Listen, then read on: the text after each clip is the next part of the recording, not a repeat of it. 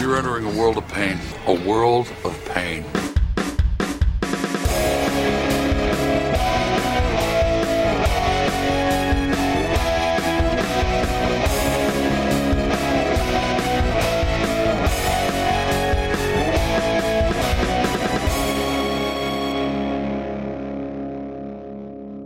Hallo zusammen und herzlich willkommen zur 57. Folge der Cine Couch.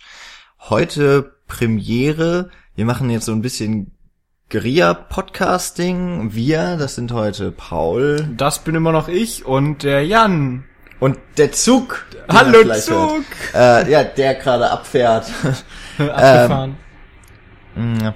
Okay, ihr könnt euch gewiss sein, es wird ungefähr auf diesem Niveau weitergehen heute, denn wir sind nur zu zweit. Ich werde mit allen Mitteln, die mir zur Verfügung stehen, versuchen, Paul irgendwie im Zaum zu halten. Und er versucht mich nicht mit seinen Hufen zu erwischen. Habe ich dich gerade angespuckt bei meinem... Ähm, ich glaube nicht. Gut. Und äh, der Popschutz hat, glaube ich, das meiste abgefedert. Gut. okay. Ähm, genau, Guerilla Podcasting deshalb, weil wir uns diesmal irgendwie aus verschiedenen Gründen gar nicht zu dem eigentlichen Podcast-Thema äußern können heute. Und deswegen reden wir einfach über einen Film, den wir vor einiger Zeit mal gesehen haben. So lange ist es noch nicht her. Noch so ein bisschen im Gedächtnis ist und vor allem den wir beide gesehen haben. Wow. Äh, was ja für ein Gespräch so zu zweit Ganz sinnvoll über ist. einen Film. Ja. Ja, wäre schon sinnvoll. Und ein Film, über den man auch viel reden kann. Ich hoffe es. Ja, garantiert. Also nachdem ich den Film ja das erste Mal gesehen habe, also beim letzten Mal war auch das erste Mal, dass ich diesen Film gesehen was habe. an sich schon eigentlich eine Schande ist, sag ich. Ja, da war ich aber eher noch so sprach, also sprachlos, aber jetzt nicht so, ich weiß nicht, was ich sagen soll, weil alles so geil ist, sondern einfach nur, na, ja, ähm, hm. Ja, ist halt strange, der Film. ja, ja, Der, der Film. ja, der Film, wir könnten eigentlich mal den Titel nennen. Wir, wir gehen ja davon aus, dass ihr nicht alles Legastheniker seid. Und dass ihr Und- nie die Überschrift lest. Und äh, Analphabeten, das ist eigentlich noch das Richtige. Das ist richtig. Äh, das, ich weiß gar nicht, ist das, das ist bestimmt politisch korrekt, oder? Analphabeten. Analphabet, ja. Jeder dritte Deutsche kann nicht richtig lesen. Und schreiben. Und, und schreiben. Aber ihr könnt uns hören. Und wir buchstabieren, nein, wir buchstabieren uns das jetzt nicht. Äh, H-U-N-D. Katze. Nein, tut mir leid, das ist nicht das richtige Wort. Äh, richtige Buchstabierung des Wortes Zentrifugalkraft. so, jetzt habe ich zum ersten Mal ein Drawn Together Zitat in dem Podcast das ist halt der, das einzig Witzige aus Drawn Together. Egal, wir reden nicht über Drawn Together, weil davon kenne ich Gott sei Dank zu wenig. Nein, ich kenne genau Das ich kenne schon Zitat- zu viel. Ich kenne schon zu viel davon. Wir reden heute über einen Joel and Ethan Coen Film, über für viele der Joel and Ethan Coen Film The Big Lebowski. Von 1998 und damit fast schon noch zum Frühwerk von den Coen Brothers zählenden Film. Guck mich da gar nicht so fragend oder aussagekräftig, ja doch aussagekräftig darfst du mich da angucken. Gerne. Ich bin, ich weiß gar nicht, ob ich das schon mal erwähnt habe in irgendeinem Zusammenhang. Ich bin ja, was Joel und Ethan Coen angeht, ein nahezu unbeschriebenes Blattleser. Also sie sind für mich quasi ein unbeschriebenes Blatt und ich ah. bin ja derjenige, der es Oh rezipiert. Gott, das war mir jetzt zu komplex. Ja, das äh, ist richtig. Also bei mir ist es auch nicht anders. Was haben wir denn beide gesehen? Da können wir vielleicht gerade Äh, ja anfangen. gut, fangen wir doch mal chronologisch an. Ja, ich habe The Big Lebowski gesehen Mhm. und Inside Llewyn. Ah nein, dazwischen No Country for Old Men und Inside Llewyn Davis. Mhm. Drei, wie ich jetzt gemerkt habe, vollkommen unterschiedliche Filme. Das Entweder habe ich jetzt alles gesehen, was sie ganz gemacht haben. Oh, ich kenne ihre Episode aus Paris Je t'aime mit, ähm, ich glaube auch Steve Buscemi. Ich glaube, das war die witzigste Episode. Mm, genau, aber das war's dann auch schon. Ja, äh, dann mache ich mal weiter. Ich kenne Big Lebowski, auch chronologisch nachgehend. Äh, ich kenne No Country for Old Men. Ich kenne noch A Serious Man, True Grit und Inside Llewyn Davis. Das heißt, ich habe quasi das letzte, also die aktuellen Filme von von Coen Brothers habe ich alle mitbekommen. Äh, genau, Burn After Reading würde mir noch fehlen, aber das sind alles so Filme, also diese Komödien, an die ich mich bisher noch nicht so dran getraut habe. Welchen Film ich allerdings sehr gerne noch mal gucken möchte und da möchte ich gerade gleich zu Beginn meine übliche Referenz einbringen, ist der zweite Langspielfilm von ähm, den Coen-Brüdern und das ist Arizona Junior. ich glaube, er heißt Arizona Junior im englischen Original. Wie heißt er denn in Deutsch? Moment. Nein, Raising Arizona heißt er im Original. Ari- Arizona Junior ist der deutsche Titel. Und das ist tatsächlich ein Film mit Nicolas Cage in der Hauptrolle. Und dieser Film hat maßgeblich Edgar Wright inspiriert. Und er führt das immer so als einen seiner, oder ich glaube, er führt das sogar immer als seinen Lieblingsfilm ein, auf, der ihn quasi am meisten, wie gesagt, inspiriert hat. Ja. Das ist so der Bezug, den ich zu den Coen-Brüdern habe. Ich habe tatsächlich eben in deinem Gedächtnis gewühlt und gesehen, dass äh, das Remake Lady Killers auch von den Coen-Brüdern ist, das ich glaube ich nie komplett gesehen habe, weil mir der echt nicht gefallen hat. Hm. Also mit Tom Hanks und ich glaube, ich kenne davon das Original, das mich jetzt auch nicht deutlich besser unterhalten hat, aber egal. Ähm, wir haben jetzt drüber gesprochen, was wir nicht oder was wir von den Coen-Brüdern kennen. Ich habe schon gesagt, irgendwie alles, was ich bisher gesehen habe, ist dann sehr unterschiedlich. Auf äh, dem, dem stimme ich übrigens im vollen Maße zu. Wobei äh, ich glaube, so diese strangen, total verrückten Komödien, davon haben sie auch gerade in ihrem Frühwerk einige. Also Burn After Reading, was ich davon so gesehen habe in, den Tra in Form von Trailern, Ja. äh, sieht ähnlich verrückt aus. Genau. Auch von der Story irgendwie, so Verwechslungskomödienartig. Das ist wahrscheinlich, also ich habe es auch nicht gesehen, aber ich, ich so sah es im Trailer auch für mich aus. Also ähm, sie machen ja echt unterschiedliche Sachen. Sie haben zum einen diese Komödien, die wir gerade angesprochen haben, so diese Train-Komödien aller Burn After Reading oder oder ähm, Big Lebowski, was ja auch auf jeden Fall darunter zählt. Dann haben sie aber auch diese Dramen in Richtung True Grit, Inside Llewyn Davis. Ähm, Serious Man auf jeden Fall. ja, wobei Serious Man tatsächlich schon mehr eine schwarze Komödie ist, Oh. würde ich sagen. Also Serious Man, das wäre jetzt nämlich das nächste gewesen, dass sie auf der einen Seite eben diese Dramen, auf der anderen Seite diese verrückten Komödien haben und dann quasi auch noch so einen Mittelweg, wie zum Beispiel A Serious Man haben, der zum einen schon ein Drama ist, aber das auch sehr, wie gesagt, schwarzhumorig irgendwo betrachtet und teilweise echt krass ist. Hm, mochte ich aber leider nicht so gern. Hm. Ja, und No Country for Old Men, was ja auch ein klares Drama ist. Auf jeden Fall. So ein ziemlich harter Film. Ja. Die Coen-Brüder zählen ja auch so zu den, äh, zu den Vertretern der Postmoderne, also da, die sind Barry Lyndon zum Beispiel ist da ein gern gesehenes ähm, Beispiel für postmoderne Filmkunst oder halt Big Lebowski. Barry Lyndon? Ja.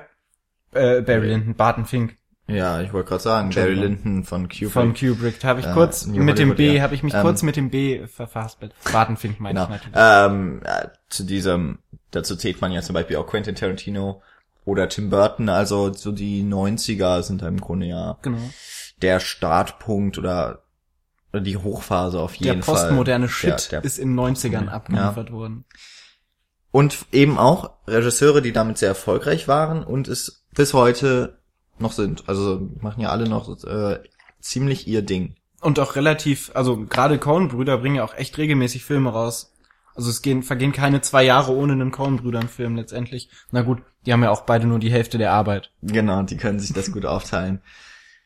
Ähm, kommen wir mal so ein bisschen jetzt zu The Big Lebowski und Ja. weil wir, ich glaube, da gerade was äh, gewandt, redegewandter sind, handeln wir da schnell die Fakten ab, die es so zu abzuklären gilt. Wie war das Ähm, mit Redegewandt? Keine Ahnung, redegewandt und pff, Ich hab, weg. Ich wollte ich wollte ich wollte gerade sagen, ich habe mir heute extra mein Redegewand angezogen. Ja, schade, dass meins nicht mehr übrig war. Meins ist in der Wäsche. Ja. Ähm, der Film ist unglaublich gut besetzt, was mir gar nicht so bewusst Ja. war. Also vielleicht hätte mich das auch viel früher dazu bewogen, den Film anzugucken, aus dem Regal zu nehmen, auszupacken, was ich eben erst vor einer Woche gemacht habe. Das ist so traurig, ey. es stehen da noch Filme, die habe ich länger, also Big Lebowski. Ja, das ist richtig. Und die, die Hälfte von Jans Film ist nämlich noch uneingepackt. Also wenn jemand bei uns einbrechen... Äh, noch Äh, uneingepackt? noch, noch unausgepackt. Wenn jemand bei uns einbrechen möchte, die meisten Filme sind fast zum Verkaufswert wieder neu zu verkaufen, äh, zum Einkaufswert neu zu verkaufen, weil sie nicht ausgepackt sind. Ähm, ich, ich möchte herzlichst darum bitten, Nicht diesen- bei uns einzubrechen. diesen Rat von Paul nicht zu befolgen. ähm, genau, die Schauspieler, also Jeff Bridges als Hauptdarsteller, als The Dude, Klar. der, der war mir natürlich auch ein Begriff und seit ähm, diversen zwei ähm, Zahlen gefassten erst die Wochenenden ist mir auch klar, dass John Goodman und Steve Buscemi mitspielen. Genau, wobei John Goodman schon zum Stammcast von den Coen Brothers, Coen Brothers. Du sagst gerade Coen Brüder und ich sag Coen Brothers. Zu den Coen Brothers äh, zählt genauso wie Steve Buscemi, die beide relativ Ja. häufig bei denen auftauchen. Um, Philip Seymour Hoffman, was ja äh, irgendwie ein bisschen traurig, dass man ihn jetzt, also es ist schön, dass man ihn gesehen hat, vor allem in einer auch wieder etwas Strange Rolle. äh, ja aufgetretenen Rolle. Ja. Dann Tara Reid, äh, die man eigentlich sonst aus American Pie, glaube ich, nur Genau, kennt. ist es da die Mutter? Nee, ich glaube nicht. Das ist, glaube ich, auch eine von den. Also im, im neuesten Ableger ist sie ja, glaube ich, mit dem Hauptdarsteller, wie heißt er denn? Der Jason Biggs, glaube ich, ist sie, ist sie nicht irgendwie mit ihm Ja, sie heißt Vicky. mal sagt am mein Gedächtnis. Anbandeln. Ich glaube, die kommen da irgendwie jetzt über die vielen, vielen Episoden zusammen. Ähm, Julian Moore, das war für mich wirklich eine Überraschung, die hier also eine Feministin spielt, ziemlich karikiert. Und habe ich noch irgendwen? Ja, natürlich äh, Peter Stormare, der auch schon mal öfter aufgetaucht ist. Ich glaube, der hat auch mal in Community einen Gastauftritt gehabt. Ähm, Ja, und dann, äh, ja, nee, das stimmt nicht, aber Peter Stormare kennt man auch. Und äh, der Bassist der Red Hot Chili Peppers, da habe ich erstmal gestutzt, als ich den Namen im Vorspann gelesen habe. Flair, habe ich gedacht, Flair, Flair kenne ich. nicht der Rapper Flair, sondern äh, mit A hinten und nicht mit R. Genau. Der äh, offensichtlich auch öfter geschauspielert hat, war mir auch nicht so bewusst. Äh, Peter Stormare und Flair, zwei der Nihilisten im Film. also es, es gibt, glaube ich, deutlich mehr Nihilisten als die drei, die aufgeführt sind. so von der Lebenseinstellung. Das ist richtig. Aber die sind tatsächlich auch nicht anders betitelt. Ja, wollen wir dann mal zur, zur Handlung kommen oder wollen wir angst, ängstlich davor zurückschrecken? Also das Ding ist halt, dass wir, dadurch, dass dieser Podcast so Guerilla-mäßig spontan entstanden ist, wir relativ wenig bis gar keinen Vorlauf hatten und uns auch nicht so groß abgesprochen hatten. Nee, eigentlich nicht. Aber wir beweisen heute einfach, dass es geht. Und wir spontan auch sein können. Ja. Oder auch spontan sein können. Du hast ja schon, du hast ja schon extra dein Redegewand an und ich habe mich eher spontan angezogen. Dann Das heißt gar nicht im ja Falle von Jan. spartanisch. ähm, ich habe also auch mein Sixpack Aufgemalt. aufgemalt bekommen. Na gut, worum geht's in dem Film? Im Grunde geht's darum, dass es, also es ist eine Verwechslungskomödie, um so, auch als Genre würde ich das als vordergründigstes nennen. Ähm, der titelgebende Big Lebowski soll nämlich überfallen werden, nur die Gangster, die bei einem Lebowski, nämlich bei, ich glaube Jim heißt er. nee, Jeffrey, beide heißen. Jeff, beide, beide heißen ja sogar Jeffrey. gleich. Ja, Genau. genau. Beide heißen Jeffrey. Äh, die bei dem Jeffrey Lebowski einbrechen. Brechen landen- dann bei Jeffrey Lebowski ein, tatsächlich. Genau. Nur leider nicht bei dem Big Äh, Lebowski? Nur leider nicht bei dem sehr reichen oder zumindest vermeintlich reichen, zumindest aber erfolgreichen Unternehmer, sondern bei einem äh, ja arbeitslosen Alkoholiker, Beim Slacker. Der äh, von Jeff Bridges gespielte Dude, der von allen Dude genannt wird, nur nicht von den Einbrechern, die ihn eben für den ja eine Zeit lang noch für den großen Lebowski halten, für den Big Lebowski. Ähm, dann nachdem sie ihn erstmal in der Toilette ein wenig malträtiert haben und ihm auf den Teppich gepinkelt haben, was dann Stein des Anstoßes wird, um den Rest der Handlung Genau. äh, anzustoßen. Oh Gott, ja, das Redegewand, ne? Ja. Hm. Naja, auf jeden Fall, dieser äh, Dude ist, oder die, die Gangster, die ziehen dann wieder ab, unget äh, Soll ich einfach weitermachen, Oh. Jan? unverrichteter Dinge. Und der Dude erzählt seinen Freunden in der Bowling, in der Bowlingbahn, äh, vor allem Walter, der von John Goodman gespielt wird, dann was ihm so passiert ist. Seinen der, Freunden und seinem Bowling-Team. Quasi sind ja auch Genau, quasi das aber äh, in Persona. Also Von. sie sind, äh, die überschneiden sich. genau. Und Walter ist äh, da ziemlich skrupellos und sagt, na, wer ist eigentlich schuld daran, dass dein Teppich, also ihm geht's eigentlich nur um den Teppich, nicht um den ganzen anderen Mist, äh, dass der Teppich versaut ist, sind nicht die Einbrecher schuld, sondern der andere Jeffrey Lebowski und der soll doch nun bitte den Teppich bezahlen. Dafür haften. Und äh, daraus wird im Grunde ein Strudel der immer abstruseren und auch brutaleren und vor allem äh, kriminell immer höchst brisanteren Szenerien, die dann Genau. weiter folgen. Also er geht dann letztendlich zu dem Kerl hin und ähm, der will ihm natürlich seinen Teppich nicht geben, weil der ein Unternehmer ist, ein starker Unternehmer und er nicht einfach den Leuten irgendwas in den Dazu Arsch noch schiebt. Querschnitt gelähmt. dazu noch querschnittsgelähmt. Ähm, und daraufhin wird in der in naher Zukunft tatsächlich seine Tochter entführt. Nee, seine, Nee, Frau, seine Frau. seine Frau, seine Frau, die seine Tochter sein könnte, wird entführt und sie brauchen einen jemand, der das Geld übergibt, weil die Lösegeldforderungen ähm, bekommen haben für die Frau. Und natürlich denken sie da als erstes an unseren Dude, wo, an wen auch sonst. Ja. Und der nimmt dann seinen Walter-Freund mit und dann fängt's eben an, eben in diese, diese kriminelle Geschichte irgendwie so reinzutauchen. Dann sind dann diverse Fronten dabei, die Nihilisten haben wir gerade schon angesprochen, dann gibt's die, die eine Partei der Tochter von äh, dem Big Lebowski tatsächlich, von äh, Julian Moore, die Feministin. Dann gibt es noch die prinzipiellen Einbrecher beziehungsweise Entführer, angeblichen Entführer von der von der äh, Frau. Genau, das waren so die drei Haupt. Ja, und, und natürlich äh, der Lebowski, also der Dude Genau. und Walter. Also es sind eigentlich alles verschiedene Perspektiven auf diese Geschichte. genau, fünf oder Perspektiven letztendlich. Fünf Meinungsvertreter, Ja. die alle ihr Recht irgendwie behaupten wollen. Und daraus ergeben sich eben solche abstrusen Situationen, die irgendwie immer wieder auch mit dem Auto vom Dude dann kulminieren. also ähm, daran, an, an dem ohnehin schon sehr schäbigen Karren, den der Dude fährt, lässt sich ganz gut ausmachen, in welche Richtung dieser Film Und was er alles durchstehen ja, musste. also Aber was man auch schon sehen kann an unserer Zusammenfassung ist, dass eben nicht die Geschichte an sich im Vordergrund steht und nicht die nicht die äh, dramaturgische Entfaltung des Ganzen, sondern eben diese Szenarien, die damit verknüpft worden sind und so, ein, so eine gewisse Aussagekraft, die dahinter steckt, beziehungsweise Nicht-Aussagekraft, die eben dahinter steckt. Ich war gerade schon verwirrt, was du dafür große Aussagenkraft in dem Film haben oder gesehen haben möchtest. Ähm, ja, also letztendlich ist der Film wirklich sehr zusammengewürfelt, sowohl storytechnisch als auch von diesen fünf Positionen, die wir haben, als auch figurentechnisch, ähm, aber auch eben filmtechnisch sehr zusammengewürfelt. Deshalb ist es auch so, dass dieser Film in der Postmoderne bestimmt auch sehr Anklang gefunden hat, weil auch unglaublich viele Filmstile zitiert werden, ob sei es von der Belichtung her, sei es von den Kameraarten her, sei es von den ja, wie gesagt, Dialogen Dialogen auch schon. genau. Von der Figurenkonstellation auch. Also, dass man, äh, was eigentlich ein bisschen seltsam oder für auch ein Film, der zumindest na, Konzepte und Ideen eines Gangsterfilms aufweist, dass man da irgendwie die Rolle eines Außenstehenden und eigentlichen Versager nimmt.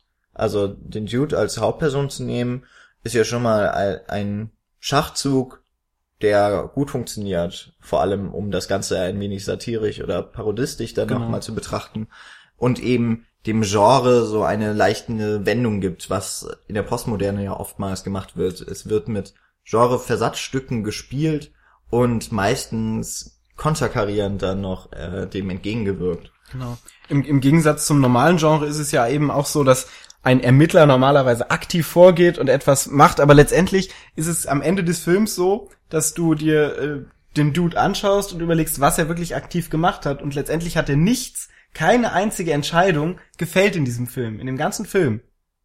Also zumindest keine richtig wichtige Entscheidung, weil die anderen Entscheidungen beziehungsweise die Geschehnisse alle von anderen Figuren ausgehen, die selber einer ihrerseits aktiv werden. Ja. Wobei man ja echt sagen muss, irgendwie, er er ist auf jeden Fall einer, neben wahrscheinlich der Rolle von Steve Buscemi, aber die ist auch so winzig und wird so zu einem Nischendasein degradiert, dass, Ja. dass er auch nicht, also einfach nicht für die gesamte Handlungsstruktur wichtig wäre. Ähm, dass irgendwie alle wirklich aktiver sind auf jeden Fall als der Dude, aber alle immer in einer bestimmten Situation, dass das Geschehen wirklich immer unvorhergesehene Wendungen nimmt, Ja. weil immer irgendeine Partei auf einmal den entscheidenden Schritt dazu tut, dass etwas in Gang gesetzt wird, was so niemals vorhersehbar war. Genau. Auch von keiner der Figuren irgendwie gewollt. Irgendwie so ein Beispiel, das man jetzt noch nehmen könnte, wir sollten uns dann, äh, und wir werden uns hoffentlich auch nicht in den Details verrennen, aber dass äh, eben das Lösegeld, eine Million Dollar sind es, glaube ich, von Walter dann ausgetauscht werden gegen schmutzige Unterwäsche. Ja. Das wird dann aus dem Auto geworfen. Er möchte dann eigentlich die äh, vermeintlichen Entführer stellen bei der Geldübergabe. Das gelingt ihm überhaupt nicht in einem abstrusen Stunt, den er da vollführt. Äh, auch schon allein durch den Körperbau von John Goodman wird das irgendwie total ins Lächerliche gezogen, so eine Actionpose aus einem fahrenden Fahrzeug springen, wo wir selber auch- als Fahrer. Wo wir auch wieder bei diesen postmodernen Versatzstücken wären, Ja. macht er so einen John McClane äh, Move quasi aus aus Die Hard. Ja, kann man, glaube ich, jeden x-beliebigen 70er Actionfilm, Streifen oder 80er Streifen nehmen. Und äh, das geht natürlich in die Hose. In die Unterhose. In die quasi, ja. Unterhose, naja, mehr oder Naja, weniger. aber auch ähm, sowas, was eigentlich dann quasi auch ein MacGuffin ist, da mit dem das Lösegeld Ja. oder dann auch meinetwegen die Unterhosen, die immer mal wieder noch aufgeworfen werden in der Handlung, so als Gags. Das sind eigentlich so die, so funktioniert der Film im Grunde, dass eine Situation passiert, auf die wird immer mal wieder angespielt im Verlauf des Films. Aber im Grunde ist sie gar nicht so wichtig. Genau, letztendlich ist nichts wichtig, weil immer ein neues, also weil es nicht direkt aufeinander aufbaut, sondern weil immer nur neue, neue ähm, ja, Aspekte einfach reingeworfen werden von der Seite und sich dementsprechend quasi kein stringenter Handlungsstrang dadurch zieht, sondern mehr so ja Flummis, die gegen den gegen den Handlungs gegen die Handlungswand geworfen werden und dann wieder zurückprallen und dann wieder ins Nichts verschwinden und dann der nächste Flummi gegen die Handlungswand geworfen wird. Handlungswand. Ich fand das ein sehr schönes Beispiel, äh, äh, Metapher. Mhm. Ähm, ich wollte auch noch irgendwas sagen, jetzt habe ich es aber vergessen. Ach so, äh, spoilern kann man den Film eigentlich auch nicht wirklich gut. Das frage ich den Jan am besten gar nicht. Aber Nee, also ich, ich wüsste jetzt auch nicht. Bei dem Film ist es vollkommen egal. eben, weil weil letztendlich endet das fängt der Film genauso an, wie er endet. Mit mit mit nichts quasi. Also es hat keiner irgendwas gewonnen, es hat keiner wirklich was. Na gut, eigentlich haben alle Parteien ein bisschen was verloren, nämlich Aufwand, die sie hereingestreckt haben. Ja, teilweise auch einen guten Freund. Teilweise auch einen guten Freund. Naja gut, natürlich. Freund. Ähm, aber, aber er fängt bei Null an, der Ja. Film, und er hört bei Null auch wieder auf. So. genau, es ist der ganze Film, den man in Episoden unterteilen könnte, in so Handlungsepisödchen, Genau. ist im Grunde auch nur eine Episode in diesem Leben, das aber das Leben vollkommen auf den Kopf stellt. Also und deswegen eben auch äh, einfach gute, guter, gutes Futter für die Handlung eines Films ist. Ja. Weil es eben was Ungewöhnliches ist. Genau. Ähm, jetzt überlege ich, wo wir gerade weitermachen können. Wollen wir einfach nochmal mit den Versatzstücken so ein bisschen? Das, das wäre ein Punkt, den wir, glaube ich, näher besprechen würden äh, und damit auch eigentlich zum diesem Postmodern noch ein wenig eingehen könnten. Genau. Äh, und vielleicht auch noch etwas äh, filmwissenschaftliches Wissen, Halbwissen mit einbringen können. Die andere ähm, große Sache ist, denke ich, The Dude als Figur. Figur. Ja. Und dann, das wird, denke ich, beides zusammenlaufen, warum dieser Film so einen Kultstatus erworben Ja. hat. In relativ kurzer Zeit. Also viele dieser kulten, kultigen Filme, wie ich sie so in Erinnerung habe, sind aus den 80er Jahren. So, das, das gilt irgendwie so als, na gut, mittlerweile halt auch die frühen Tarantino-Filme. Ja, wollte ich die gerade halt sagen, eben auch aus den außerhalb 90ern sind. die frühen Tarantino und hier in dem Fall eben auch der ähm, Big Lebowski, die ja, na gut, Big Lebowski kam jetzt vier Ja, Jahre das- später als ist schon, Pulp Fiction. Also der ist ja noch ziemlich neu eigentlich. ja, Also 16 16 Jahre. Jahre. Das stimmt. Gut, in, in, wenn ich so sehe, damals war ich fünf, als der ins Kino kam, naja. ist schon, ist schon ein bisschen her. Ähm, womit wollen wir anfangen? Ich würde mit den Versatzstücken dann machen wir das anfangen, so, ne? wie du das gesagt hast. Ja, also ich als, als Moderator sage, wir gehen jetzt mal so auf diese Versatzstücke und äh, werfe da mal einen Begriff in die Runde, die, den du vielleicht sogar erklären kannst. Also ich hoffe, ich Was heißt, das. den du vielleicht so wir- erklären kannst? Ich weiß ja nicht, ob du immer so gut aufgepasst hast. Also ich glaube, auf diesen Film... Willst du jetzt eben- Pastiche sagen? Nein. Also, äh, dieser Film, der eben, wenn wir schon immer sagen, er würde so gut in die Phase des Postmodernen passen und eben damit auch das poststrukturalistische Denken in der Filmanalyse anstoßen, äh, ist unweigerlich der Begriff des Pastiche auch zu nennen. Ähm, und äh, wenn du ja schon den Begriff mir vorweggreifst, dann weißt du ja sicherlich auch, was sich dahinter verbirgt.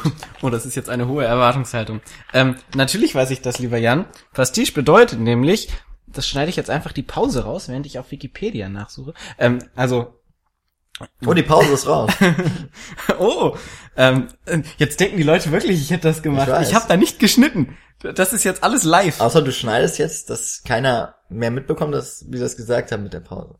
Wow, das ist selber fast schon postmodern. Mach mal weiter. Ja, also Pastiche heißt eigentlich, soweit ich mich erinnere, dass ähm, etwas zitiert wird, ohne es zu kopieren. Also dass es keine Kopie ist, sondern dass quasi, wenn du mh, mh, ja, wie soll ich das am besten erklären? Ich war im Erklären immer so schlecht. Also, dass du ein Original nimmst und es selber verarbeitest, dabei das Original aber unangetastet lässt. Also dieser, dieser Status des Originals wird dabei nicht herabgesetzt, indem du eine billige Kopie davon machst, sondern du versuchst es durch diverse Mittel, die ich jetzt alle nicht auswendig aufzählen kann, eben zu, so zu verändern, dass es sich so insofern von dem Original ähm, quasi entfernt, dass dieses Original noch als alleiniges Original da stehen bleibt und du quasi ein neues Werk geschaffen hast, was aber eindeutig Bezug auf das Original nimmt.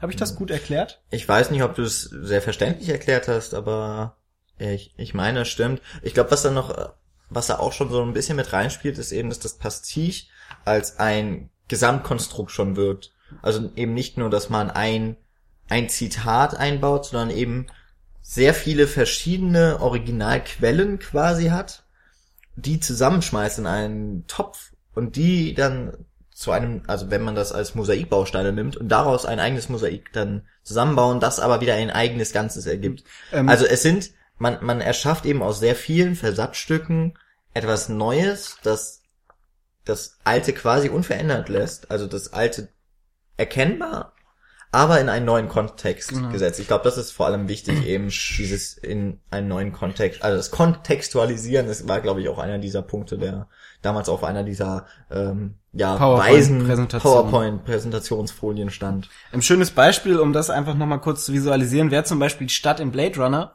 die sich aus unglaublich vielen ähm, Baustilen zusammensetzt, die alle klar erkennbar sind, aber die zusammengenommen eben eine ganz andere und neuartige Stadt ergeben, eben die Stadt von Blade Runner, diese moderne Zukunftsdystopie. Genau. Die sich ja, um das jetzt gerade auch noch anzumerken, die ja nicht nur aus Architektur, äh, architektonischen äh, Werken oder Kunst sich bedient, sondern auch klar auf Film, in dem Fall auf, vor allem auf Metropolis Bezug Ja. nimmt und eigentlich seitdem eine Dystopie fast immer aussieht wie bei Blade Runner. Das ist richtig. Also ich meine, auch Metropolis war ja eigentlich schon eine Dystopie, Ja. aber der ist wahrscheinlich nicht mehr ganz so im Gedächtnis. Das mag sein. Aber da sieht man sehr schön, wie so was zusammengewürfelt eben etwas Neues ergibt. An der Stadt des Blade Runner. Genau. Rein bildlich. Und ähm, wie macht das nun The Big Lebowski? Wir haben das schon mal so ein bisschen angedeutet. Also ich habe den Film in erster Linie als Verwechslungskomödie bezeichnet, habe aber auch schon die, das Gangster-Genre mit reingeworfen. Also er macht das sowohl semantisch als auch syntaktisch. Ah, Um nochmal mehr Fremdwörter äh, beziehungsweise hier Spezialbegriffe reinzuwerfen. Ähm, was wir damit meinen, ist, dass es semantisch und syntaktisch. Kannst du die beiden auseinanderhalten? Weißt du, was das, was ist? das war schon immer mein Problem. Ähm, und ich würde es jetzt wahrscheinlich wieder falsch rum sagen. Da warst du eigentlich. Oh. Hm, Ich, ich, ich Du warst glaube, da eigentlich immer der Experte in dem Seminar. ich glaube, syntaktisch war ähm, die genau syntaktisch war das dramaturgische Mhm. und semantisch war auf jeden Fall das bildliche und und so diese ganzen ähm, Sachen, die da auf, äh, aufgegriffen werden. Also quasi Syntaktik war das Innere und semantisch genau. das Äußere. Also Ja. wenn, wenn du die Syntaktik übernimmst, übernimmst du die inneren Strukturen und wenn du das semantisch übernimmst, übernimmst du die äußeren Strukturen, in dem Fall audiovisuelle Gestaltung etc. etc. Ich überlege gerade die Standardsituation äh, oder standardisi standardisierten Situationen wären damit ein syntaktisches Element, oder? Mm, also- das war, glaube ich, so das schwierig. Ah. Das, das war so ein bisschen zw- zwiegespalten, weil sowohl, wenn du zum Beispiel den Shootout beim Western nimmst, Genau. ist ja sowohl syntaktisch als dramaturgischer Endpunkt, auf der hingearbeitet wird, aber auch semantisch mit den Einstellungen von den Augen. Zum Beispiel der ähm, American Shot oder äh, Genau. dann später mit dem Italo-Western der Italian Shot. Genau. Okay. Also war das quasi auch eine Mixtur, also eine Kulminierung von Kul Kulminierung von eben zwei Elementen auf einmal. Du kannst das meistens auch nicht klar voneinander trennen. Ähm, aber wo würdest du jetzt gerade die äh, dann bildlichen Anspielungen, also ich würde jetzt mal vor allem eben auf die auf der Bild- oder auf der technischen Ebene und die auf die, der inhaltlichen Ebene, was davon jetzt Semantik, Syntaktik ist, bevor wir uns und die Hörer noch mehr verwirren, können wir mal so außen vor stehen lassen. Äh, ich habe mit außen vor dann noch eine Handbewegung, eine Gestik äh, zu den Zügen nach draußen äh, wandern lassen. Ähm, wo siehst du vor allem die, die Anspielungen auf der audiovisuellen Ebene? Im Falle von Big Lebowski jetzt. Mhm. Ähm, also ich hatte es vorhin schon mal angesprochen, wenn man sich genau mal auf den Film konzentriert, dann merkt man, dass da sehr viel unterschiedliche Kameraeinstellungen letztendlich verwendet werden und auch sehr viel mit Licht ges- gespielt wird. Das ist mir vor allem aufgefallen. Dass es äh, zum einen sehr viele Traumsequenzen gibt, die an sich Ja. schon visuell außen vorstehen vor dieser ganzen äh, Szenerie, ähm, dass aber auch mit Ortwechseln oder mit Szeneriewechseln immer auch ein Lichtwechsel mit vonstatten geht und so, so ein- auch ein Farbwechsel, der zusammenfällt. Äh. Was mir zum Beispiel ähm, beispielhaft dafür einfällt, zum Beispiel beispielhaft dafür einfällt, ist die ähm, zweite Sequenz, wo der Dude zu dem Big Lebowski zurückkommt und ihn ähm, wegen dem Wegen des. wegen des äh, wegen der Entführung Ja. ähm, quasi kontaktiert hat und er vorne steht und und alles es ist so so golden gehalten. Ist das in diesem riesigen, ähm, na, wie nennt man das? Das ist so Herrenhausstil, oder? Genau. Wo er dann, wo der Big Lebowski an einem Kamin sitzt. Genau. Der, ein sehr majestätisch, ganz äh, opulent Ja. ausgestatteter Raum, so. Genau, und, und, und dann. vorher ist alles sehr hell gestaltet und sehr, sehr, sehr golden gehalten und, und wirklich mit klaren, kräftigen Farben. Und in dem Moment, wo er quasi, also der Dude zu dem Big Lebowski in dieses äh, Kaminzimmer quasi reingeht, äh, ändert sich diese ganze Stimmung. Es wird alles sehr dunkel gehalten. Die Musik ändert sich ganz Mhm. äh, eindeutig, wird so eine dramatische, tiefe Musik. Du hast unglaublich viele Schattenwürfe, dadurch, dass es eben dieses Kaminraum ist, ist sehr dunkel gehalten.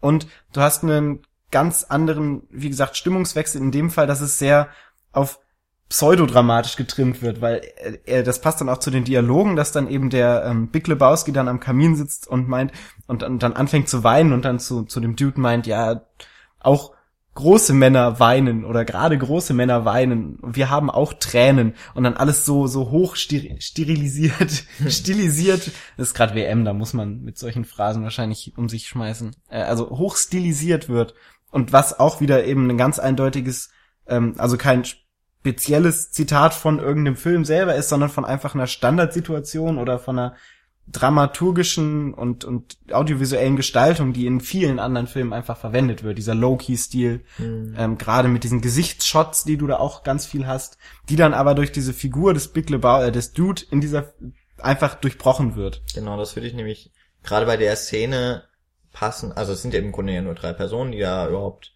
ähm, dann Anwesend stattfinden, sind. anwesend sind. Und das äh, sind äh, die Rolle von Philip Seymour Hoffman, der so den Butler des Big Lebowski mimt. Und der macht eben auch sehr theatralisch die Doppeltür in diesen Salon auf. Genau. Also So. wie das nun mal ein wie man das von einem Aragorn-Style. ja, ich würde einfach sagen, wie man das so von einem englischen Butler erwarten würde. Also mit beiden Armen steu äh, dann eben gegen die Tür klinken und äh, sich voll reinwerfen, schon halb gebückt in diesen Raum eintretend. Und der Dude steht dann zum einen eben in seiner typischen, sehr äh, ja, Legeren. legeren Kleidung in diesem Raum. Ich glaube, er isst sogar und vor allem er nimmt eben diese Situation auch als einziger dann nie ernst. Genau. Also das ist jetzt egal, ob es diese sehr dramatisch aufgebaute Situation ist oder wenn man eine John Goodman, wenn man wieder auf diese Autoszene dann äh, vor der Übergabe des äh, vermeintlichen Lösegeldes eingeht. John Goodman ist zwar total überdreht, aber er meint alles ernst, was er sagt. Also wenn er von seinem Plan spricht, das Geld äh, oder den Koffer auszutauschen und äh, auch, glaube ich, wieder eine Waffe dabei hat. Und der, der Dude ist immer außen vor, wenn es um diese Szenen geht. Also es passt halt auch wieder da. Und jetzt gehen wir, glaube ich, gehe ich schon wieder zu viel auf die Figur an sich ein, Ja. mh, dass er sich gar nicht dafür interessiert, eigentlich wirklich was passiert. Hm, Ja, das würde ich gar nicht mal so sagen, aber da sprechen wir, glaube ich, gleich auch nochmal drüber, wenn wir über die- über die Figur selber sprechen. Ähm, stellen wir nochmal zurück, Mhm. dass, ob er sich jetzt wirklich dafür interessiert oder nicht und welche, welche Rolle er letztendlich hat. Genau. Aber letztendlich ist es so, dass er sehr oft ein Fremdkörper einfach ist in den Szenen. Das, darüber können wir uns, glaube ich, nicht streiten. Ja. Hm, Dann haben wir noch diese Szene mit Julian Moore. Die ich, ich bin mir nicht mehr so ganz sicher. Ich habe irgendwie das Gefühl, dass sie, dass zumindest das erste Aufeinandertreffen so ein bisschen Film noir-mäßig aussah. Aber ich bin mir nicht mehr ganz sicher. Also ich glaube, es ist vor allem eher eine ganz abstruse Szene, weil es in ihrem Atelier stattfindet Ja. und sie nackt ein Bild malt. Malt in Anführungsstrichen. Ja, ähm, Sie lässt sich von zwei halbnackten Männern an, Durch den Raum schleudern. an einer einem- Seilwinde. Ja, genau. und besprenkelt dabei das Bild ein bisschen. Und den Dude auch noch mit. Genau. Ähm, ich habe das Gefühl, dass das auch ziemlich, also vom Licht hier eher low-key war. Später aber auch sehr hell, wenn dann, glaube ich, das nächste Mal dann da ist bei ihr, ist Ja. irgendwie auch alles weiß. Und der Schauspieler von Remus Lupin einfach da drin sitzt. Das ja, habe ich und auch. andauernd lacht. Und in einer super abstrusen Rolle. Also das ist mit eine der abgefucktesten Rollen in diesem ganzen Film. Und wenn man das vor allen Dingen mit Remus Lupin aus Harry Potter vergleicht. Ja, aber die, diese gesamte Szene ist ja vollkommen seltsam. Also der Dude kommt rein und macht sich einen White Russian und die anderen Personen nehmen ihn irgendwie nicht richtig wahr, bis dann die Julian Moore kommt und ihm kurz erklärt, was Sache ist und danach ähm, irgendwie werden sie abgelenkt und lachen nur noch und der Dude ist wieder außen vor Ja. und hat eigentlich gar nichts mehr in dieser Szenerie verloren, Ja. die sich auch komplett gewandelt hat zu so einem, keine Ahnung, schickimicki Künstler ähm, Treffen, das irgendwie Oder zu einer Sitcom-Einspielung. Vielleicht sogar das, ja. Also das ist ganz seltsam, ob da jetzt, ich weiß jetzt nicht, ob da auch irgendwie so äh, soziale Schichten irgendwie aufs Korn genommen werden sollen. Hm. Könnte ich mir aber also, auch vorstellen. also diese hoch, oh Gott, mir fallen heute echt nicht die richtigen Wörter an, aber diese, hochnäsigen. ja, diese hochnäsigen Künstler halt, die sich für was Besseres halten. Ja. Dann, aber eben auch, dass wir solche Gruppen haben, wie die Nihilisten eben. Ja. Ich, ich glaube tatsächlich, du kannst bei diesem Film nicht sagen, dass irgendetwas nicht aufs Korn genommen wird, weil Ja. irgendwo findest du wahrscheinlich immer einen Ansatzpunkt, wo du sagen könntest, das ist da, könnte ein Bezug darauf sein und das darauf ein Bezug, weil es teilweise, wie gesagt, sehr kryptisch bleibt und, und nicht so direkt, hier guck mal, das sind doofe Leute oder so, sondern wie gesagt, einfach randommäßig eingestreut wird. Ja.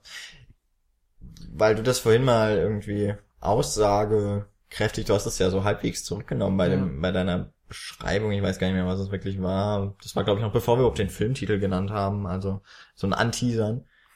Mm, Da finde ich, nimmt der Film sich auch wirklich, also er nimmt sich irgendwie alle Freiheiten, aber verpasst eben dann auch die Chance, irgendwie eine wirkliche Position einzunehmen. Also, wenn ich mir dann eben überlege, diese Julianne Moore spielt eine Künstlerin, die total feministisch gezeichnet wird und in ihren, also sich irgendwie selber, sie ist selbstbestimmt, sie ist äh, auch sehr dominant in den Gesprächen, nicht nur in den Gesprächen, äh, aber sie ist halt irgendwie auch eine Witzfigur.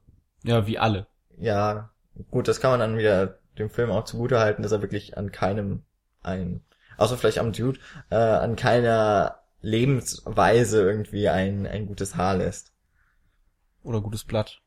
Ich weiß gar nicht, wie es heißt. Ich glaube, gutes Blatt. Vielleicht, vielleicht ist es auch ein unbeschriebenes Blatt, das wir lesen. Die, die, äh, die Hörer werden entscheiden. Ähm, ja, wobei ich glaube, gerade das ist die Stärke von dem Film, dass er sich eben nicht dazu hinreißen lässt, so eine klassische, wie man das eben von dem Film gewohnt ist, dass er am Ende irgendwie eine Bestellung bezieht oder so. Bestellung.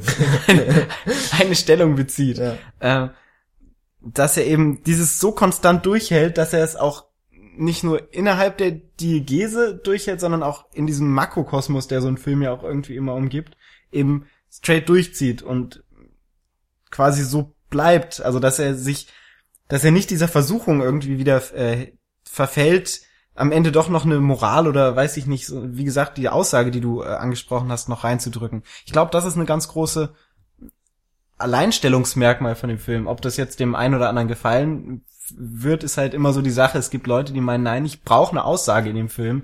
Dem wird dieser Film natürlich nicht gefallen. Aber Oder vielleicht nicht vollends überzeugen. genau, Also- nicht vollends überzeugen. Also dem wird dieser Aspekt nicht gut gefallen. Mhm. Aber ich, ich persönlich sehe das ganz klar als Stärke des Films, dass er eben das nicht macht. Dass er es sich selbst im gewissen Maße treu bleibt. Bei seiner Inszenierung und auch in seiner eventuellen Rezeption, die danach folgen könnte. Ja. Ja, ich bin auch immer noch so ein bisschen am überlegen, wie man das hier weiterführt. ob wir, ob fällt dir noch irgendwie jetzt gerade so eine bestimmte Szene ein, wo du sagen würdest, das ist irgendwie eine Anspielung oder das ist nochmal ein Genre, das wir nicht erwähnt haben. Also irgendwie kommt es mir gerade so wenig vor. Hm.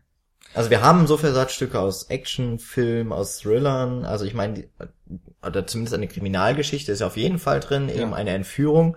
Ich bin mir gerade gar nicht sicher, ob die so richtig auf, äh, doch, sie wird schon aufgelöst, oder? Also, Die Kriminalgeschichte? dass, dass die Frau sich doch am Ende selbst ent, also ja, genau. Also entführt es, wurde. es wird schon aufgelöst, Ja. aber da ist auch wieder interessant, dass diese Auflösung nicht durch die Figuren geschieht, sondern dass diese Auflösung ganz am durch die nebenbei durch die Kamerafahrt letztendlich einfach. Also es passiert außerhalb des Kosmoses von diesen ganzen Protagonisten, sondern es ist ja so am Ende, dass äh, der Dude an der Straße langläuft und ein Auto vorbeifährt und diese Kamera folgt dann diesem Auto, was vorbeifährt, indem man dann die äh, Frau sieht, wo man dann sieht, okay, sie wurde nicht entführt, dann sieht man noch mal eine Fahrt auf, das, auf den Fuß, wo man sieht, okay, der äh, kleine C, der vorher als Erpressungsmaterial geschickt wurde, ist gar nicht der von ihr, Ja, wusste, ich glaube, da hat man auch schon vorher gesehen, dass das einer von, äh, von den äh, von Nihilisten. Diesen, ja, ja, von diesen Deutschen auf jeden Ja, Fall. die Deutschen waren ja die Nihilisten. hast recht, ja. Die nihilistischen deutschen Nazis.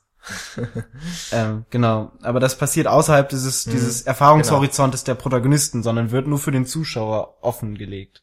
Genau, also ich habe auch das Gefühl, keiner, also es hat auf jeden Fall keiner der, der Figuren äh, hat diese Auflösung mitbekommen. Oder? Genau, keine Okay. einzige. Also die bleiben im, im Unkenntnis dieser Dinge. Genau.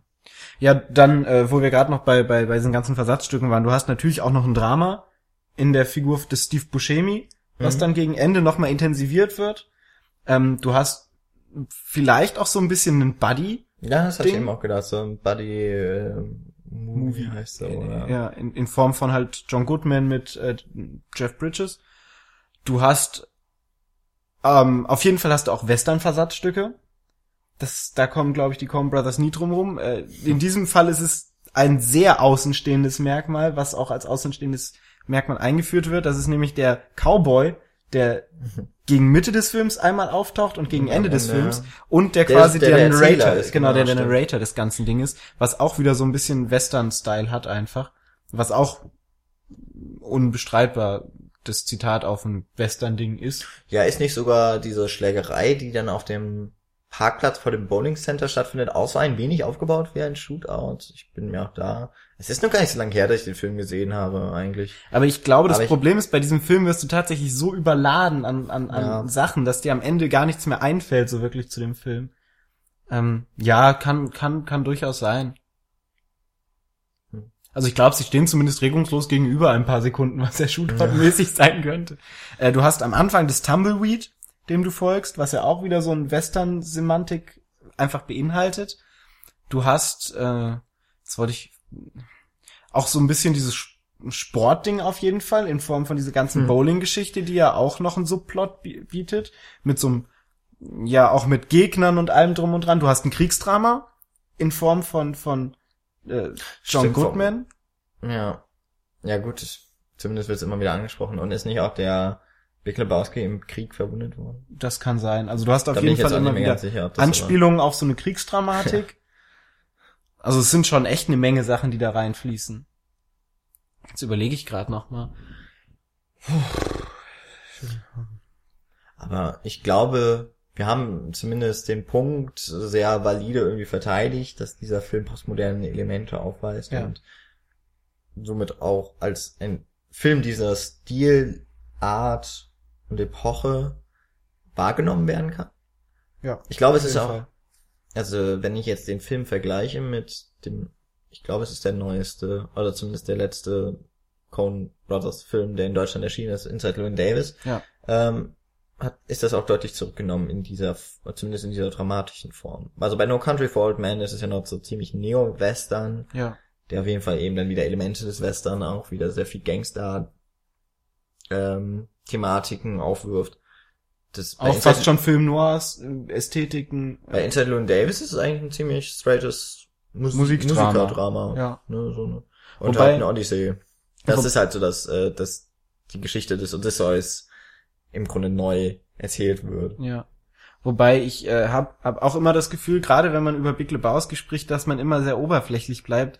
Also ich könnte mir vorstellen, dass es eine Menge Dissertationen über den Big Lebowski gibt, die dann nochmal ähm, tiefer reingehen in diese ganze postmoderne Thematik, dass es da unglaublich viele, vor allen Dingen auch semantische Sachen gibt, die wir jetzt noch gar nicht gesehen haben, die da Ja. wahrscheinlich noch Bezug nehmen. Also mir sind auch glaube ich, so einige Sachen, die dir jetzt, die du jetzt erzählt hast, sind mir auch ehrlich gesagt noch nicht aufgefallen, was wahrscheinlich auch daran liegt, dass du den Film Ich habe ihn jetzt zum zweiten, zweiten Mal gesehen. Ja, ich habe ihn halt das erste Mal gesehen. das heißt, ich kannte die Dramatik, Dramaturgie schon. Ich konnte mich jetzt auf mehrere Sachen anders konzentrieren. ich, ich habe halt mich eher mal auf die Witze einlassen dürfen. ja. Das ist auch Äh, eine schöne. Das ist, glaube ich, jetzt eine schöne Überleitung, oder?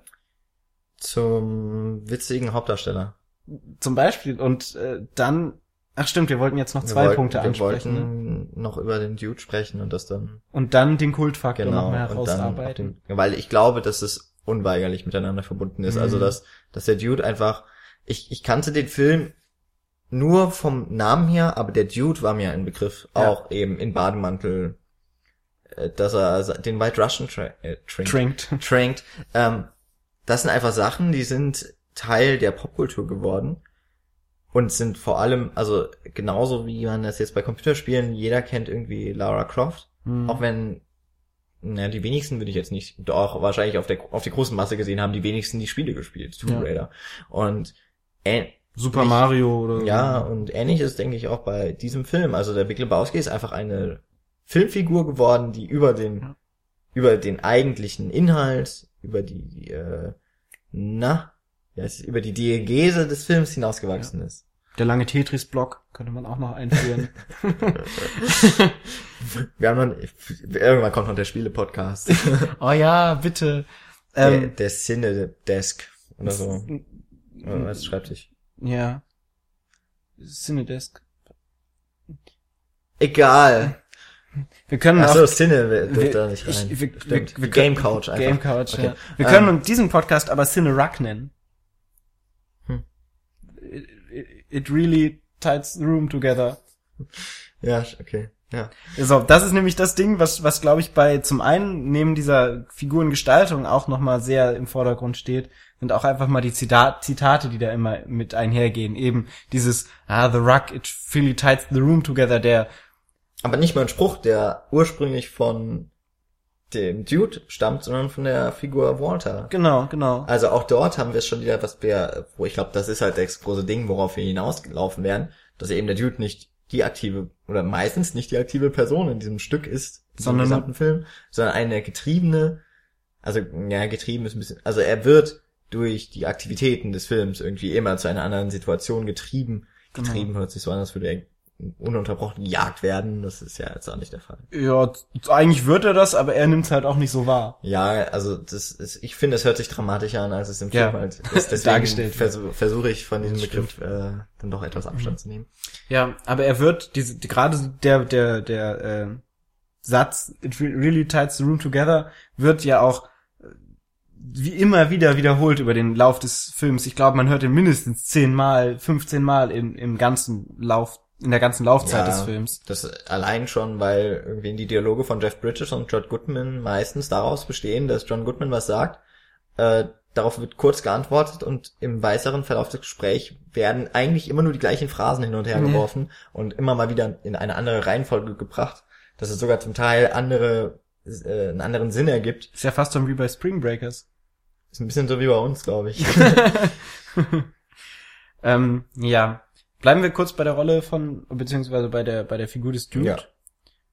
Es gibt halt unglaublich viele, also er ist sehr simpel zusammengesetzt. Das ist, glaube ich, auch so das Ding, was ihn sehr einfach zu rezipieren macht, dass er kein, kein schwieriger Charakter ist, wo man große Psychoanalysen anstellen muss oder so, sondern es ist halt so ein, so ein Kerl, der mit seinem Bademantel einfach nur ein gechilltes Leben haben will, der gerne seinen White Russian trinkt, der gerne mit seiner Bowling Crew bowlen geht und äh, der so sein Slackerleben durchzieht. Genau. Also der Dude lässt sich wirklich dadurch beschreiben, er trinkt seinen White Russian, er geht gern bowlen und fährt gern mit seinem Auto durch die Gegend. Und ich frage mich dann doch so ein bisschen, wie er das als Arbeitsloser alles bezahlen kann in dem so sozial hoch angepriesenen Auffangbecken USA. Ja, na, du siehst ja immer Aber- mal in Anspielungen, dass es finanziell ja auch nicht so gut um ihn steht. Ja, du aber siehst Alkohol sein, hat er trotzdem immer ganz gut. ja, das stimmt. Aber du siehst ja zum Beispiel sein sein äh, Haus, was ja nicht wirklich schön ist. Ja, mal abgesehen davon, dass es kaum eingerichtet ist. Genau. Am Anfang kommt ja noch sein Vermieter da vorbei Mhm. und meint, ja, hier bald ist schon wieder die Miete fällig und so. Und er meint, ja, also letztendlich scheint er einen Status aber auch zu haben, trotz dieser ganzen Sache, weil der Vermieter kommt ja zu ihm, ey, kommst du zu mir, wir tanzen vor und so. Mhm. Und seine Freunde schätzen ihn sehr hoch an. Und er wird ja von den, von den Leuten auch sehr wichtig angesehen, von den ganzen Parteien, sonst würden sie sich ja nicht auf ihn fokussieren. Ähm, das, er hat auf jeden Fall einen, einen, wie gesagt, eine hohe Stellung in dieser ganzen Szenerie und in dieser ganzen Figurenkonstellation. Also der Dude hat eine Aura, Ja. die nicht nur eben im Film eine, also eine essentielle Rolle spielt, weil er irgendwie immer, er ist der Typ, zu dem die Leute gehen. Obwohl es, obwohl er ganz offensichtlich die falsche Person ist für jegliche Art von Problem. Na, er kann Babys machen anscheinend. Ja gut, ob, ob sie jetzt wirklich schwanger ist, weiß man ja doch im Endeffekt. Nur der. Arzt sagt ja. Deshalb war er ja beim Arzt. Ach ja, stimmt. Na, na gut, er, er gilt als sehr potenter Ja. Mann. Also, aber ob es jetzt funktioniert hat, das Naja, ist, ist ja nicht aufgelistet. Ähm, und er, er ist derjenige, der Problemen eigentlich aus dem Weg geht, Ja. aber in diesem Fall, in diesem Film eben Es- mitten reingezogen wird. Genau.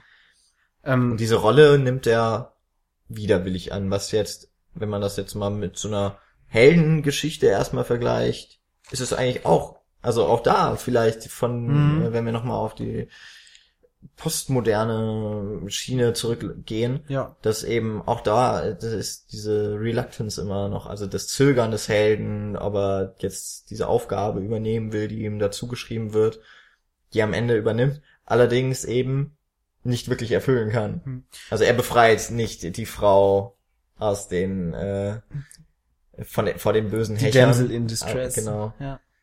Ähm, ja, aber auch da kannst du wieder Versatzstücke finden. Wenn ich gerade so drüber nachdenke, fallen mir auch wieder einige Elemente an, die du einfach aufführen kannst. Zum Beispiel eben dieser ähm, Cowboy, der dann kommt, der quasi so ein bisschen der Mentor Mhm, dann in dem stimmt. Moment äh, als Mentor agiert, wo dann, äh, was ja auch ein, ein wichtiger Aspekt ist, der ihn dann führt auf den richtigen Weg. Ähm, ja, dann dann seine seine Gefolgschaft quasi im Sinne von äh, John Goodman dann, die da auch dazu trifft. Was, was ich noch vergessen habe bei meiner Aufzählung, du hast das auch nicht genannt, Frauen sind dem Dude sehr wichtig, obwohl er in dem gesamten Film relativ wenig dann doch mit den Frauen zu tun hat. Also ja. man könnte jetzt meinen, also in den meisten Szenen, in denen die Frauen dann vorkommen, ist eigentlich, es sind glaube ich sogar die Traumsequenzen, Hm. in denen sie wirklich als Sexobjekte auch dargestellt werden. Mhm. Also es ist eben auch die sehr subjektive Sicht vom Dude. Aber du kannst zumindest nicht sagen, dass Frauen herabgesetzt werden Nee, in dem Film, nein, weil jede Figur einfach herabgesetzt wird. Ja, genau, also das, das wollte ich jetzt, darauf Ja, wollte ich auch nee, gar nicht hinaus. Aber in, in dem Fall hinaus. sind eben die Frauen dann die klaren Sexobjekte, Ja. werden witzigerweise allerdings dann eben auch immer wieder mit dem Alkohol, äh, Alkohol, Also, Alkohol, äh, mit dem Russian und dem Bowling äh, immer wieder verbunden. Also Ja. es sind irgendwie Sachen, die für den Dude alle gleich wichtig sind. Und genau. Damit ist halt auch die Rolle beschrieben. Eigentlich ist das auch ganz, ist ja auch okay so. Ich finde es eigentlich ganz witzig, dass eine so simple Figur entstanden ist und die macht es wahrscheinlich eben auch zu so einem Kult. kultverdächtigen und im Endeffekt ja auch wirklich kultigen Charakter. Mhm. Ähm, ich finde, nämlich, dass eben durch diese Figur, also gerade während, während wir darüber reden, verdichtet sich für mich immer mehr so ein bisschen das, das Gefühl, dass, dass der Dude so ein bisschen für den Zuschauer in so einem Film stehen könnte. Dass er so ein bisschen als, als ähm, Abbild des Zuschauers im Film ist. Dass er, der Zuschauer schaut ja einen Film und wird ja auch getrieben. Er macht ja aktiv nichts in so einem Film, aber wird auch durch diese ganzen Geschehnisse getrieben. Er ist letztendlich ein Rezipient von der ganzen Geschichte, was der Dude auch in dem Film ist. Er rezipiert letztendlich nur und, und macht, wie gesagt, aktiv nichts. Ähm, diese, diese Abziehbarkeit würde dafür, dafür hindeuten, dass es quasi, wie gesagt, so ein unbeschriebenes Blatt ist, in das man sich auch sehr so Avatar-gleich hineindenken kann.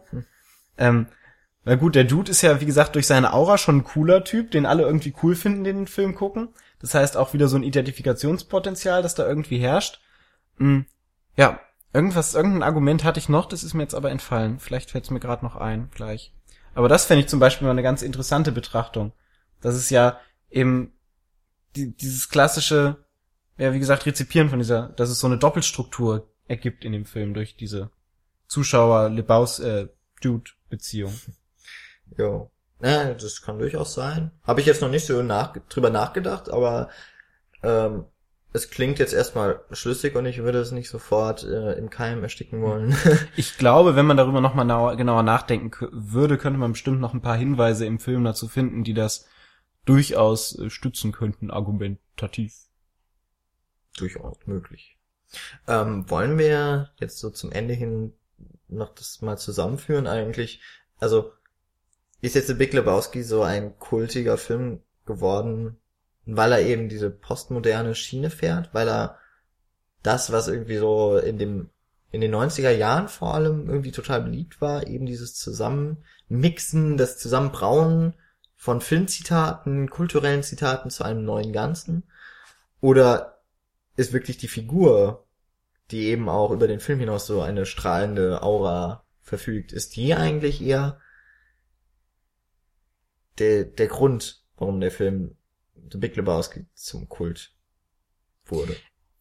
Also ich glaube, dass es tatsächlich beides ist, was es eben so kultig macht, dass es Ja. nicht nur ein Kult ist, der da irgendwie mit verbunden ist, sondern dass du zum einen die Figur des Dude hast, der allein schon mit dem Namen Dude halt irgendwie so ein bisschen so ein Kultphänomen mitbringt, weil der Dude auch ein sprachlich im Sprachgebrauch ja heutzutage immer noch verwendet wird, wenn man sagt, ey Dude, das sagt man ja. Ich weiß es, ich, ich bin leider noch nicht alt genug gewesen vor den vor 98, um zu wissen, ob das so äh, auch im allgemeinen Straßenjargon gebraucht wurde. Aber ich könnte mir schon vorstellen, dass es auch so mitgeprägt hat, so diese Verwendung des Wortes. Ähm, dann zum einen dieses ganze postmoderne Geschnipsel, was natürlich sowohl bei den Leuten, die das einfach so gucken, rezipieren, als lustig angesehen wird, was aber auch mit Leuten, die sich genauer damit beschäftigen, durchaus auch als Wiedererkennungswert und als, als äh, Qualitätsmerkmal gesehen werden kann, was ja auch dafür spricht, dass man dann mehr darüber redet. Aber eben dadurch, dass es auch so viel zusammen, zusammengewürfelt ist, unglaublich viele Bausteine hat, die man sich einfach herauspicken kann und die man gut finden kann und wieder rezipieren kann und, und äh, rezitieren kann vor allen Dingen. Ob es Zitate sind, ob es Situationen sind, ob es Figuren sind, dass es eben alles so viel ist, dass man es unglaublich einfach hat, sich zu bedienen an diesem ganzen, äh, ja, an dieser ganzen Fundus an Kultpotenzial. Ja, also äh, meine Frage zielte ja so ein bisschen auch darauf hinaus, dass man dann sagt, ja klar, beides ist doch die einfache Ja. Antwort irgendwie darauf.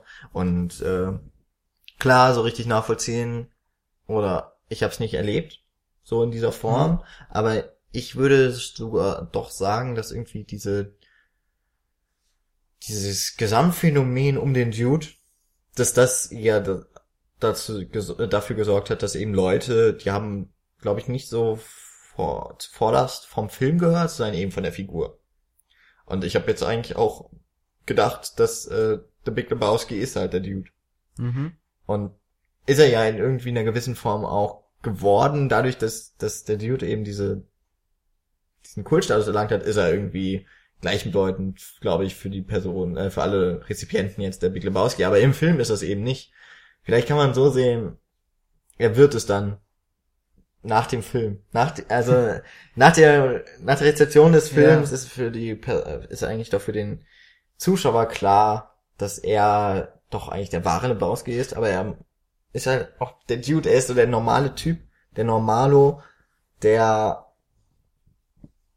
irgendwie so über sich hin, ohne wirklich was zu tun, über sich hinauswächst und ein irgendwie so eine, ich komme immer wieder auf den Begriff Aura zurück, so eine Aura Ja. erlangt, die einen in den Band zieht. Ich, ich finde, das ist, äh, wird auch im Film sehr schön nochmal dargestellt. Äh, Nochmal, jetzt komme ich nochmal auf den Cowboy zurück, der das Ganze ja auch so zitiert und der meint, ja, er war kein besonderer Kerl, er hat nichts Besonderes gemacht, aber er war der richtige Kerl für die richtige Zeit. Äh, Und, und Vorher ist er immer die Person, die zur falschen Zeit am falschen Ort ist. Genau, ja. Und, und aber, aber der, der Cowboy sagt eigentlich das, was du gerade gesagt Mhm. hast, dass er eben dieses, dieses, dieses Nichts Besonderes sein eben das Besondere ist in dem Fall. Dass er eben nicht so abgefuckt ist wie alle anderen irgendwie. Ja. Ich glaube, das fasst nochmal ganz schön zusammen. Ich mag den Enddialog auch unglaublich gerne. Vor allen Dingen spricht dann ja, also ist ja auch nochmal so ein postmodernes Ding, das Durchbrechen der vierten Wand, was dann ja auch nochmal aktiv äh, zelebriert wird, während der, wenn der Cowboy sich dann aus der Diegese heraus, also er ist ja sowieso schon aus der Diegese außen vor, man sieht ja nie, ob ihn andere Leute wirklich wahrnehmen. Er wird ja immer nur im Na gut, der Barkeeper und der Big Lebowski, äh, der Dude, die nehmen ihn ja schon wahr. ob der Barkeeper ihn wahrnimmt, bin ich mir gar Er nicht bekommt mehr doch sein sicher. Getränk. Er hat Der eins bestellt. da stehen, aber er bestellt aktiv, glaube ich, kein Getränk bei dem Barkeeper. Müsste ich, okay. Kann, sein, ich ja. kann auch sein, ich we- weiß es auch nicht mehr so ganz genau. Aber er ist ja schon sowieso ein bisschen von der Diegese losgelöst, ähm, eben dadurch, dass er auch der Erzähler ist. Und dann wendet er sich halt nochmal ganz explizit auch visuell an den Zuschauer, indem er ganz klar in die Kamera guckt. Hm. Was äh, der, der Abschluss des Films dann ja auch ist. Genau. Ähm, ich wollte auch noch was sagen, aber ich habe es vergessen. Gut, dann. Ah, jetzt weiß ich noch. Mir ist nämlich noch was sehr, sehr Schönes eingefallen, was ich auch unbedingt noch erwähnen möchte bei postmodernen Spielereien, wo wieder mit Erwartungshaltung und so weiter gespielt wird. Und zwar gibt es diese eine Stelle, wo Big, wo, wo, wo der Dude tatsächlich ja äh, plötzlich Detektivarbeit leisten möchte und aktiv etwas machen möchte. Und zwar wird er da in dem Moment entführt von dem Anführer der Nihilisten, ist das, glaube ich, ähm, der Pornos äh, produziert, der dann ein Gespräch hat am, am Telefon und dann etwas auf einen Notizzettel schreibt und dann weggeht. Und der Dude wird zum ersten Mal aktiv Stimmt. und möchte ans Telefon und, und skribbelt so dieses klassische Detektivding, skribbelt so auf dem Notizblock das Blatt da drunter nach, um zu gucken, was er aufgeschrieben hat. Und letztendlich sieht er eine gemalte Penisfigur, was auch wieder klar mit diesen Detektivgeschichten einfach spielt. Und perfekt nochmal zeigt, dass der Dude in dem Moment, wo er aktiv werden möchte, aber auch gar nicht die Möglichkeit hat, wirklich aktiv zu werden. Ja, stimmt. Das war nochmal eine schöne Szene, die mir gerade das nochmal zusammenfasst, was wir ja da besprochen haben. Ja, dann sind wir eigentlich. Genau, ich würde dich jetzt noch, ähm, bevor ich natürlich als Abschluss nochmal das Wort ergreife. Äh, das ist halt das Schöne, wenn man der, den Moderatorjob übernimmt.